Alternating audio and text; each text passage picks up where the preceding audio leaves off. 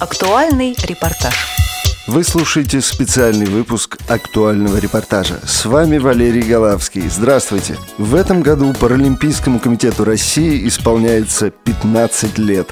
В связи с этим событием наш корреспондент Илья Тураев взял интервью у первого президента Паралимпийского комитета, а ныне президента ВОЗ Александра Яковлевича Неумывакина. Александр Яковлевич, от лица слушателей Радио ВОЗ хотелось бы вас поздравить с 15-летием Паралимпийского комитета и, и пожелать вам богатырского здоровья.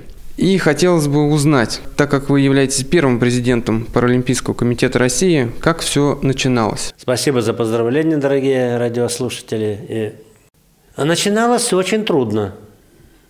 В те годы, в годы, когда шла перестройка, все в стране рушилось, в том числе и все остальные структуры, которые относятся к развитию физкультуры, спорта, просто физической подготовки в школах даже и в других учреждениях. Мы, общество слепых, э, были и есть на сегодняшний день членами ИПСА – это международная спортивная организация, которая объединяет все национальные организации слепых людей. Я пять лет работал на общественных началах э, вице-президентом ИПСА. И в 1994-1995 году мы все-таки решили поближе проявить себя в олимпийском движении. Хотя до этого мы уже участвовали в олимпийском движении. Как участвовали? Наши команды ездили на соответствующие олимпийские игры, которые назывались паралимпийскими играми и э, показали неплохие результаты. Но нам нужна была организация, которая бы обратила на себя внимание и государство, и спортивные соответствующие структуры э, государства для того, чтобы и помогали, и вместе решали вопросы, которые называются реабилитацией, спортивной реабилитацией незрячего человека. И поэтому было принято решение создать Паралимпийский комитет. Инициатива при создании Паралимпийского комитета принадлежит по совести это Александру Тарабыкину. Он в Тюмени, в Тобольске организовал несколько соревнований э, зимних по зимним видам спорта. И он пришел ко мне с конкретной инициативой, как к руководителю Всероссийского общества слепых, и сказал, Александр Яковлевич, возьмите на себя стать руководителем, мы организационно все проведем это с вами и создадим Паралимпийский комитет. Ну, мы думали, что это так просто в то время. Хотя в то бурное время, но это оказалось не очень просто. Тут появились и конкуренты, появились и претенденты, и все остальное. Но как бы там ни было, мы все-таки создали Паралимпийский комитет. Вот. Мы создали, ну, конечно, без создания местных отделений олимпийских на, в регионах у нас никто не зарегистрирует устав. И, в принципе, это будет, ну, формально мы, может быть, созданы, а де юра, э, конечно, бы э, у нас ничего не получилось. Поэтому мы эти два года, до 96 -го года, работали вот полуформальном, полуюридическом но все-таки работали как Паралимпийский комитет. Я был избран официально на собрании президентом Паралимпийского комитета, был избран исполком небольшой.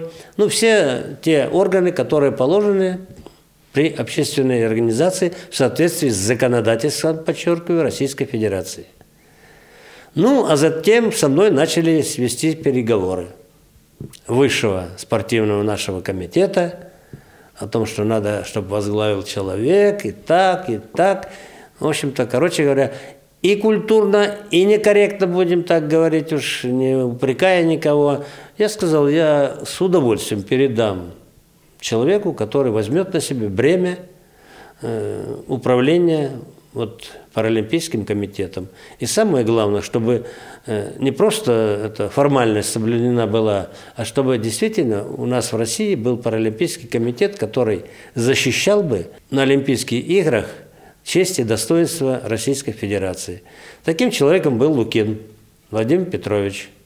Мы быстро поладили и договорились, и, в общем-то, по сути дела, никакого трения, никаких там подметных и других э, вопросов не возникало при подготовке за собрание Олимпийского, ни при э, будущем. В общем, он был единогласно избран. Избран новый состав исполкома, исполнительного комитета.